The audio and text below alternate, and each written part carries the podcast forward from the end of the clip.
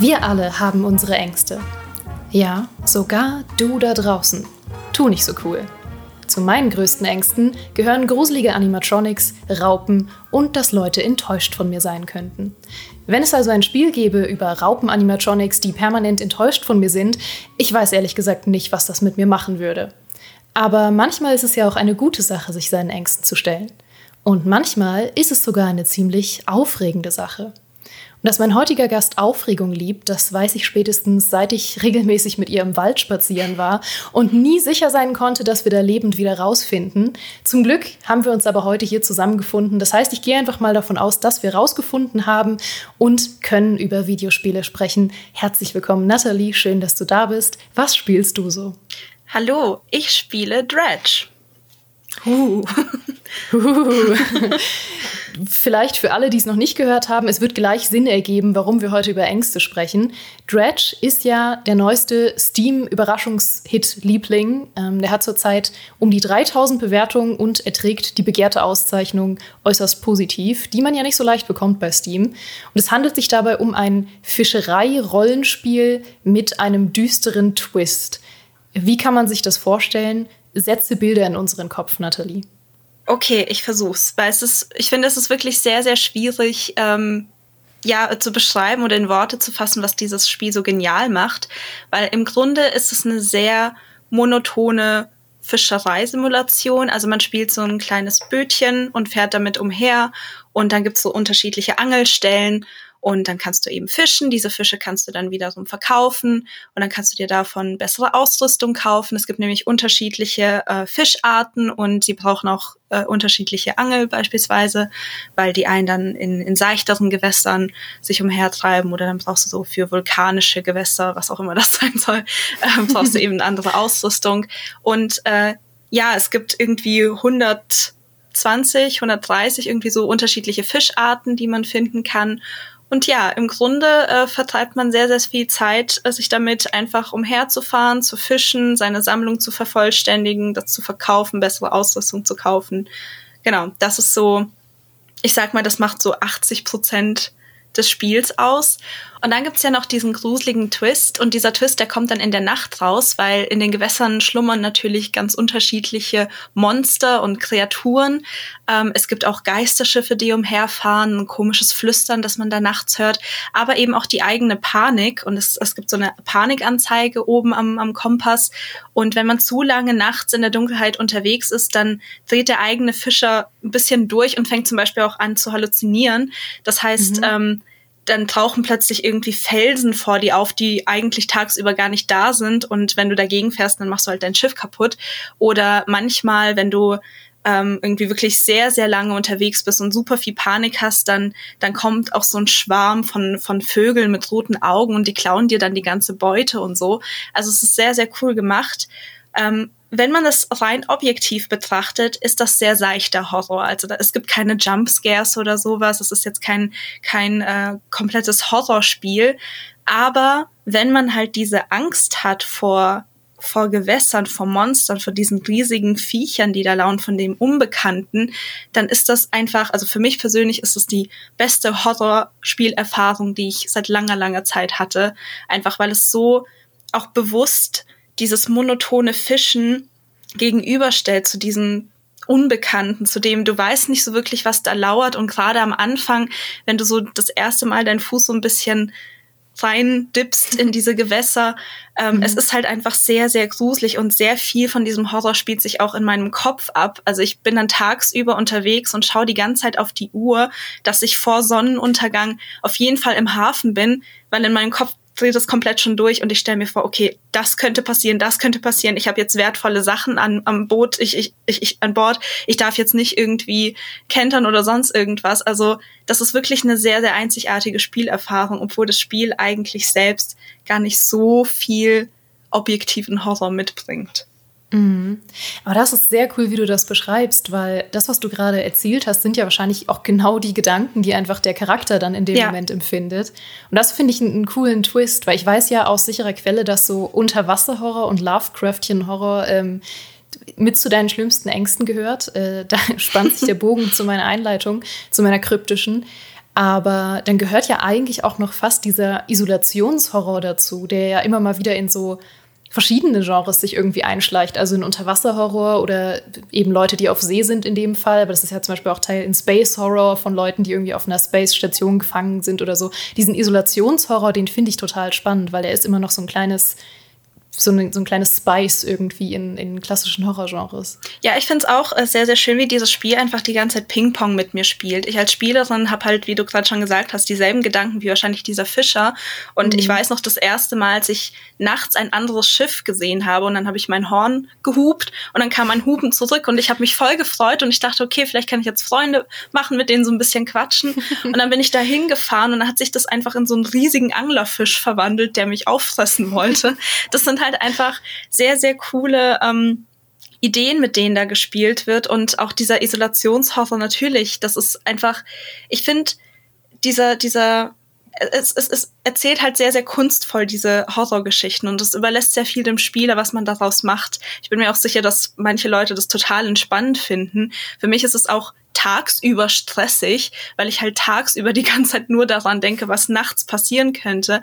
Und du mhm. kannst das Spiel eigentlich recht friedlich spielen. Also es gibt bisher, ich bin noch nicht komplett durch, ich habe so acht bis neun Stunden gespielt jetzt und bisher hatte ich wirklich nur sehr, sehr selten den Fall, dass ich für eine Quest unbedingt nachts irgendwo hin musste, weil ich einen bestimmten Fisch fangen musste, der halt nur nachts auftaucht.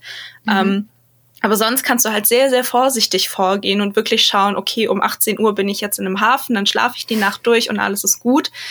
Und manchmal stolpert man halt einfach aus Versehen in solche Situationen, wo man zu lange gefischt hat oder so und dann nicht gemerkt hat, wie die Zeit vergangen ist, sondern muss man schnell irgendwie zum Hafen zurück, weil nur da kannst du eben schlafen.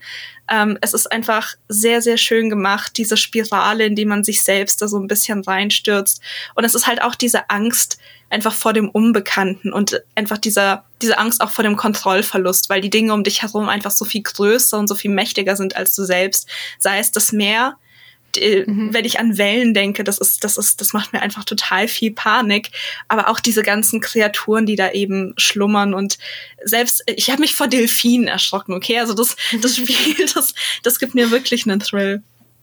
Ey, Delfine sind super smart. Ich wette, Delfine könnten uns unterjochen, wenn sie wollten. Ich, also Delfine, wenn wir irgendwann mal zu unhöflich werden. Delfine sind ja auch, glaube ich, nur nett zu Menschen. Ich, ich habe gehört, dass sie untereinander eigentlich so richtige Arschlöcher sind. Ja, also ich finde Delfine auch spooky. Eine Sache, die ich immer wieder gern erzähle, wenn Leute mit Unterwasserhorror anfangen, ist äh, eine meiner liebsten, weil, weil interessantesten Phobien. Das ist äh, eine Phobie namens Submechanophobia. Ja. Das ist, die finde ich so spannend. Das ist die Angst vor menschengemachten Maschinen, die ganz oder teilweise unter Wasser liegen. Also das reicht so von versunkenen Statuen über versunkene U-Boote bis hin eben zu Animatronics in Freizeitparks, die unter Wasser liegen. Und das ist ein Horror, den ich nachvollziehen kann. Absolut.